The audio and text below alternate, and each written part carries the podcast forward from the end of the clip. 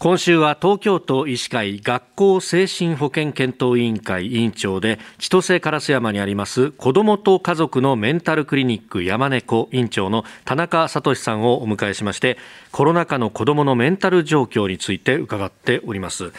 まあ、昨日は子どもたちを中心に伺ってまいりました。で、まあ、大人家族ちゃんと対応できているのかできるのかそのあたりはいかがですか？そうですね。やっぱりあの大人もあの同じように不安を抱えてるわけですよね。なのでなかなか子どものことにまでこう目を配りきれない、はい、えー、いうふうにえー、思いますね。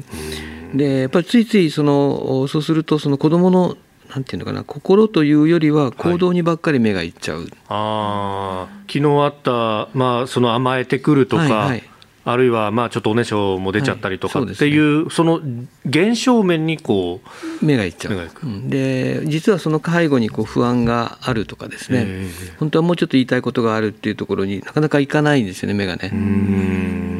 でそ行動面を止めちゃうということをしますよね。でそうすると子どもの心の問題に行き場がなくなっちゃうわけですよね。確かにな。そうですね。甘えてきた。らもうほらほらほら寝る時間だよとかなんとかの時間だからほら、うん、みたいなのとかああんたおねしょばっかりするんだからちょっと先にトイレ行ってきなさいとか。そうですそうです。これですか、うん、それです。いや本当ねこれ心当たりが山ほどありますよ。そっかでこれストレス溜まってるなとかってその行動面だとか、まあ、まあパッと見はね元気だっていう子でもそうじゃないことがまあ往々にしてあるってことですもんね。そうですね。そういった部分でのその子どもの心の部分その変化だったりとかストレス気づくには大人はどういったところに意識したらいいですか、うん、やっぱり大人がそのついつい子どもの行動に焦点を当てちゃってるなっていうことに、うん、ままず大人自身が気が付かないとダメなんですよね、うん、それもさっきおっしゃった、うん、ついつい子どもの行動をね、はい、そんなことするんじゃないっていう時に言おうと言いたくなる時に、ええ、あでも子どもにはきっとそうしないではいらないわけがあるんだよなって一瞬思ってあげられるかどうかで随分違うと思いますね。そういう時はどうなんですか？黙って話を聞くとかそういうことになります？あのうん。えっ、とどうしてもそうしちゃうんだよねで、まあ、ついいたずらしたくなっちゃうんだよね。ででもこれはまずいよね。だからそのいきなりそのいたずら叱るんじゃなくてしたくなっちゃった気持ちにまずちょっとだけ焦点当てて、うん分かったよ。でもこれはやっぱりまずいよね。っていうのをするだけで随分違うと思います。言い方入り口の入り方の入り方です。うん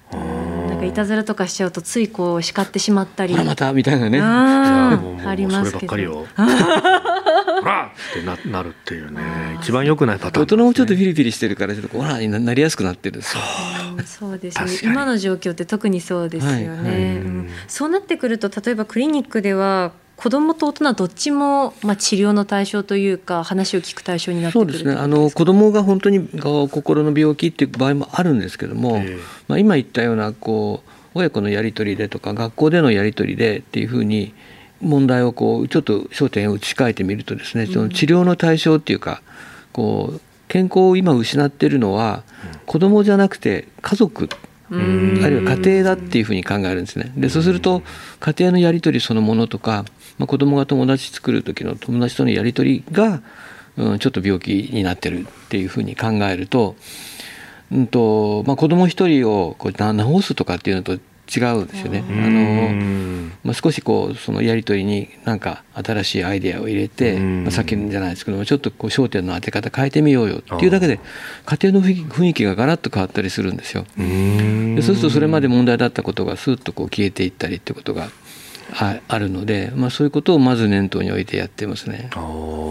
先生のところどういった相談がここのところは多いですか？そうですね。やっぱり学校行けないは結構多いですねそこから入ることが、うんと、いろんな理由で学校行けなくなってるような気がします、まあ、前よりもよりその行けない理由みたいなのが多彩になってきてるっていう感じがします。まあ、そのあたり、えー、このね、えー、不登校だとか、まあ、発達障害だとか、いじめだとか、非行、非こもり虐待と、えー、とうとう今週伺っていければと思います。子どもと家族のメンタルクリニック山猫院長の田中聡さんでした。先生、明日もよろしくお願いします。はい、よろしくお願いします。